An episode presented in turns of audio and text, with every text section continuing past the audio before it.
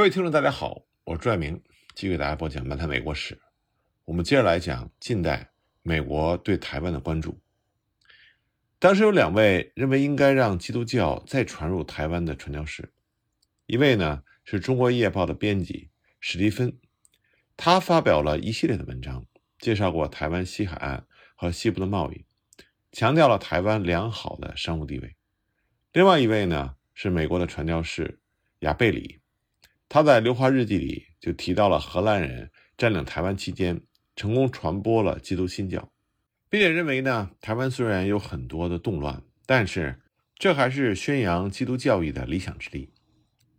中美通商之后，来到中国的美国人主要是商人和海员，他们大多数呢并不了解中国的历史、语言和风俗文化，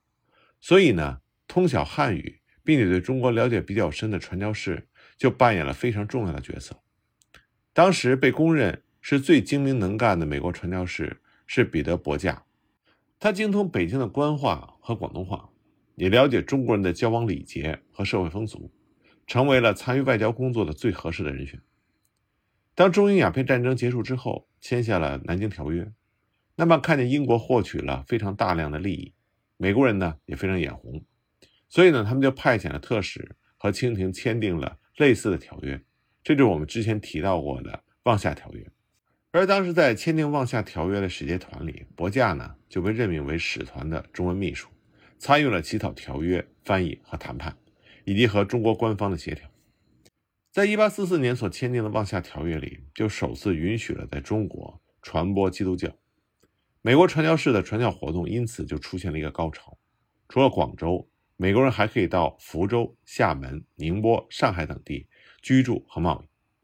从此呢，美国社会对于扩大中美邦交和通商关系就有了浓厚的兴趣。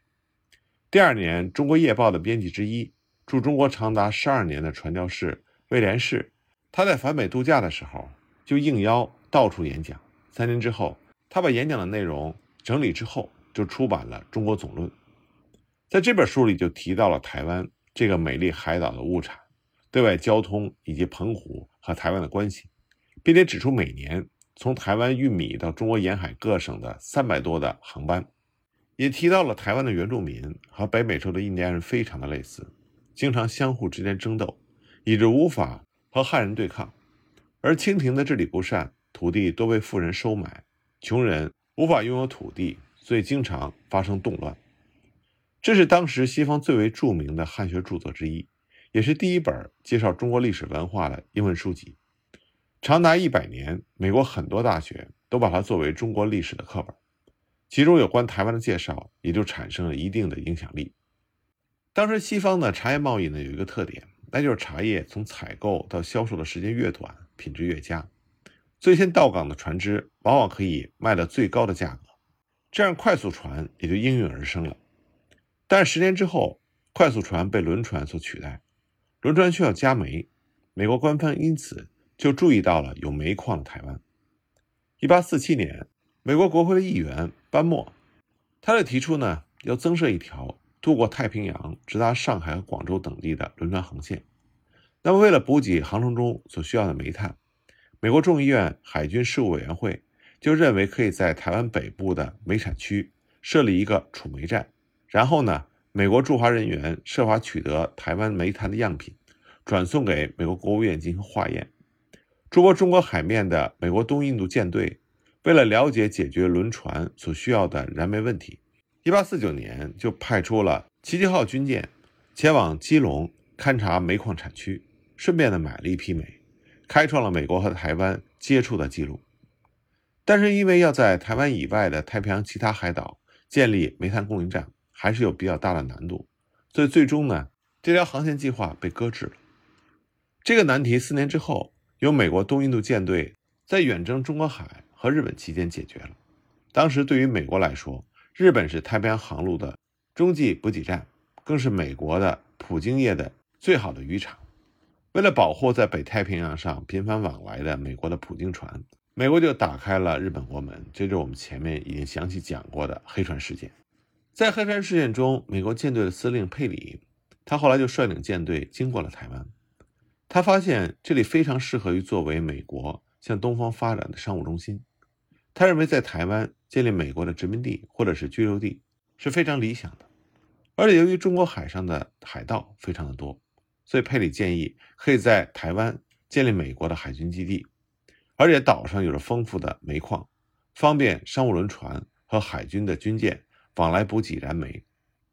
那么台湾还位于中国沿海主要商港的前面。只要配置一个实力充足的海军，就等于可以控制中国沿海的很多商港。那么，建立于台湾的美国商业集散地，在美国海军的掩护之下，它可以既不受关税的限制和束缚，那么势必就会吸引各国船只的驶入。那么，台湾就可以和香港还有新加坡等地匹敌。不过，佩里的这些建议提出的时候，美国的总统呢刚刚换人，变成了皮尔斯。皮尔斯他鉴于没有经过国会的授准，美国不可以远到东方去占领像台湾这样的岛屿，所以佩里的建议也就被搁置。那么，当美国舰队他所采集的台湾的煤矿样本送回到美国，经过化验之后，发现台湾煤炭的品质，它比日本的煤炭优秀，而且呢，比美国的煤炭也略胜一筹，这就进一步引起了美方对于台湾的兴趣。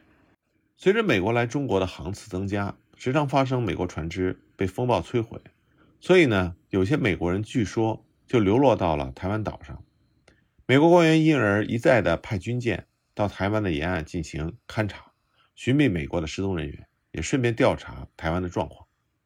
一八五四年，因为太平天国的爆发，中国无法按照望厦条约对美国增开通商口岸，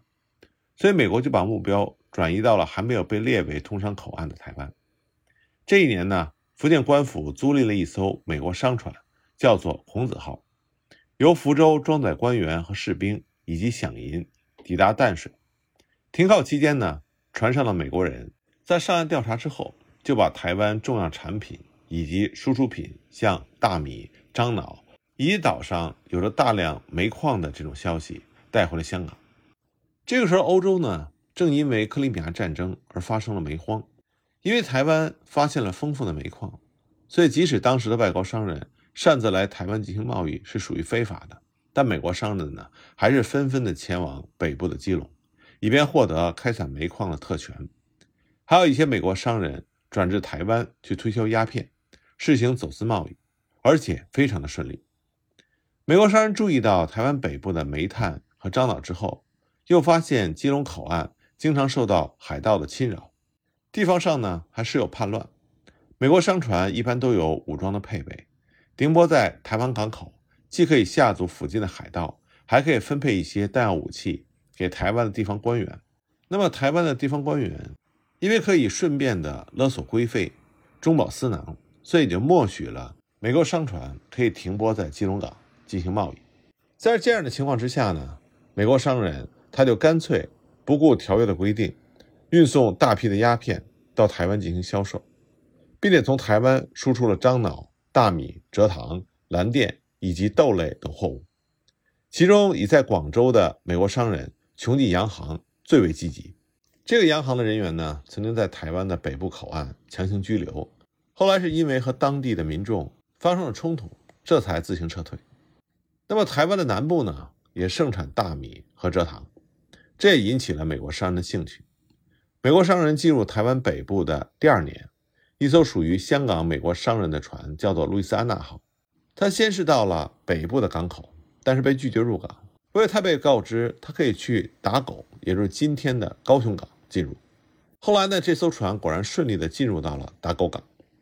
船长克洛斯拜上岸拜访当地官员的时候，还受到了隆重的欢迎。地方官员呢，和他一起商谈了日后的通商事项。当时和这位美国船长见面的是台湾道台玉铎。玉铎当时非常客气的就向他解释说，因为台湾府的官员害怕福建省的督府得知外商访台之后会奏报朝廷，所以在台面之上是不会允许外国船只进入的。但是达高港这边呢问题不大，那玉铎呢他就同意了克罗斯拜可以得到基隆港进行煤炭贸易的特权，但是为了免生事端。所以并没有给克罗斯拜书面上的许可令。克罗斯拜原本达成目的之后，就购买了大量的白米和蔗糖，离开了台湾，并且将有关台湾贸易的消息带回了香港，说这里可供输出的物产太多了，价格还非常的公道，雇佣的劳工装卸船只的工资很低廉，台湾自行铸造钱币，一般交易是以西班牙或者是墨西哥的银元为主，鸦片在台湾的销路也很好。那么这些情报就让美国的商人大喜过望，纷纷前来台湾。那么另外一位美国商人威廉士，他在亲自调查了台湾之后，决定将洋行所属的科学号长久的停泊在基隆港，并且和台湾道台、玉铎签订了协约，取得了在达高港，也就是高雄港的贸易特权。当时清朝政府呢和美国政府都不知道这个地方性的贸易协约，但美国商人却把这个协约。当做他们在台湾经营的护身符。美国在高雄港的贸易刚开始是由威廉士、奈氏兄弟和鲁宾内三家洋行联合经营的。不久呢，前两家退出，由鲁宾内独家经营。为了安全起见呢，鲁宾内洋行主要是以其后对面的喷船头，也就是现在的西子湾作为基地，在那里兴建了仓库、住房、码头以及信号台，也奠定了。外国人在西子港的基础。美国商人在美国舰队几次到台湾海岸进行勘察的时候，就主张美国政府应该想办法夺取台湾，作为美国在东亚的基地。首先提出这个建议的美国商人是赫里士。1854年春，他递交了一份报告给当时的美国国务卿马西，指出台湾可以作为美国海军的前进基地。不过他的建议呢，并没有被美国政府采纳。另外一位积极建议美国政府应该占领台湾的，就是传教士伯驾，因为当时美国驻华专使更换非常的频繁，所以呢，传教士伯驾反而成为了美国使馆的灵魂人物。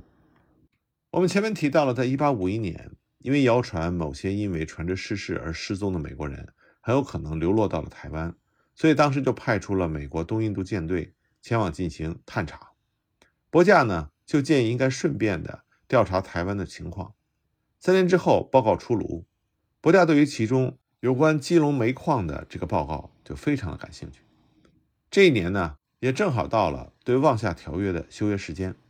伯驾呢，曾经协助当时的驻华公使向清朝政府要求修约，就被拒绝了。后来，美国直接任命伯驾作为驻华公使，负责和中国方面谈判修约。由于广州、福州、上海等地的官员都拒绝和伯驾修约。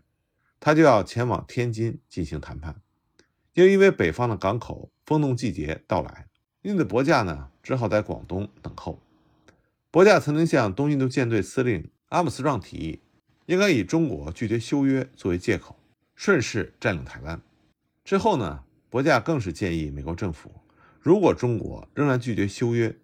则由美国提议让法国占领朝鲜，英国占领舟山，美国占领台湾。作为逼迫中国政府同意修约的最后手段，这个建议提出之后呢，就引起了若干美国人的极大兴趣。比如说，美国驻澳门的副领事奈奇顿，他就因为他的弟弟乘坐的快船在台湾南端的海面失事，后来媒体报道发现疑似快船的残骸，所以奈奇顿就燃起了寻找他弟弟的希望。所以基于这个目的以及商务上的利益，他认为最好能够占领台湾。奈奇顿更是表示，如果美国政府承诺保护，他愿意联合一帮美国人去实施占领台湾的殖民地工作。伯驾向美国国务院就转达了美国商人希望政府对台湾迅速采取行动，特别是原住民居住的台湾东南部地区。而在同一时间呢，还出现了香港英国官员计划等兵力充足的时候就要占领台湾的这种传闻。伯驾非常紧张，但同时他也发现。当时美国东印度舰队的兵力还不足以占领台湾，所以他只能继续的游说美国政府。他要求已经在高雄港建立贸易站的鲁宾内商行，给出一份和台湾道台签订的贸易协约、取得贸易特权经过的报告。鲁宾内的报告呢，强调台湾是一个好的不能再好的地方，除了气候好、物产丰富、煤产量大、品质优良，可以作为轮船的加煤站以外，而且港湾。非常便于船只的停泊，劳动力非常充足，工资还低廉，很值得美国在此建立殖民地。鲁宾内商行还提议说，只要美国政府能够从旁支持和保护，美国公民就可以自行在台湾建立独立的政府，以保障在台湾沿岸失事的欧美船只人员。由于中国政府对台湾的控制力是非常薄弱的，而且欧洲诸国呢在台湾地区也没有任何的利益争执，所以占领台湾不会引起各国的反对。而且呢，鲁宾内商行认为台湾不可能永久是大清帝国的一部分。如果美国占领台湾，英国也不会反对，因为英国这会儿正在陷入到纠缠难解的中英关系中，根本无暇处理台湾的相关事宜。那么就在美国人对台湾蠢蠢欲动的时候，英国人就听到了消息，所以很快也有了动作。驻防香港的英国海军司令就拜访了鲁宾内商行，提出可否允许英国军官到台湾的美国商人居留地住上几天，进行调查。伯家立刻就向英国驻华公使包令抗议英国政府企图占领台湾的行为，并且指出美国公民已经和台湾的官府签订了协约，在台湾岛上设有居留地，并且美国国旗已经在台湾悬挂了一年以上，所以就证明美国有要求取得台湾的优先权。那么，英国驻华公使包令他除了否认英国对台湾有所企图，但他也表示第一次听到美国人在台湾的这种事情。不过，他愿意支持博价，让美国人在台湾的商业利益稳固并且得到保障。那么，实际上包令所用的言辞是外交辞令，他的言语里呢，实际上隐含着认为美国在台湾并不合法。但博价他作为传教士，他没有听出来，反而立刻就转达阿姆斯壮和鲁宾内商行，并且向美国的国务院表示，日后美国如果合法占领台湾的话，不会受到英国的反对。那美国舰队司令阿姆斯壮也派出他所属的水兵队长薪资前往高雄港美国商人的居留地进行驻扎，来代表美国舰队在台湾已经建立了营地，升起了美国国旗，并且搜集各种资料，以利于日后美国在台湾采取行动。辛兹到了高雄港之后，经常勘察附近各地，并且访问台湾的府城。他提出报告说，高雄港也就是打狗港。应该是台湾最好的港口，附近的居民生性温和，对待外人非常友善。台湾还出产煤矿、硫磷、樟脑、黄金，其中呢以樟脑的输出量最大。另外呢，如果使用适当的机器开采煤矿的话，成效也会很大。